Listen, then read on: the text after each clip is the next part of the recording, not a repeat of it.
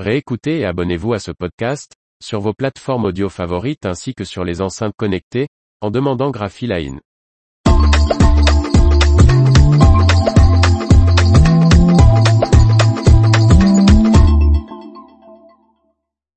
Urgent, Arjo Wiggins recherche de nouveaux propriétaires.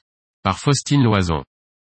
Les investisseurs intéressés sont priés de se faire connaître, de toute urgence, quel que soit leur intérêt pour l'entreprise Arjo Wiggins.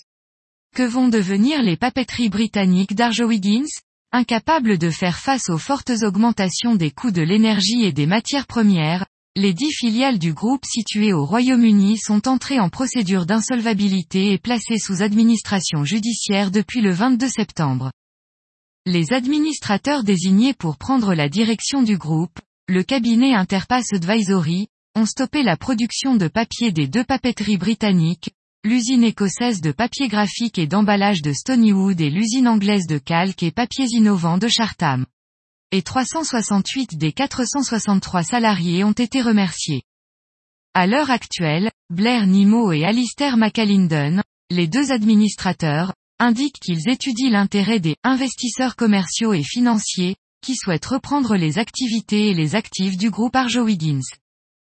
Les sites de Stonywood et de Chartham bénéficient d'une exposition maximale, afin d'attirer l'attention de repreneurs qui poursuivraient la fabrication de papier. En l'absence de tout intérêt sérieux pour l'acquisition de l'un ou l'autre site en tant que site de fabrication, les co-administrateurs continueront de réduire les opérations de chaque usine. Actuellement, l'activité se limite à la découpe des grosses bobines de papier déjà produites. Les parties intéressées sont priées de contacter les administrateurs, de toute urgence, quel que soit leur intérêt pour l'entreprise, ou une partie de celle-ci, et, ou des actifs spécifiques. Arjo Wiggins possède deux autres usines, l'une située en Espagne et l'autre en Chine via ses filiales Guaro Casa et Arjo Wiggins Cujo. Aucune de ces sociétés n'est concernée par cette procédure.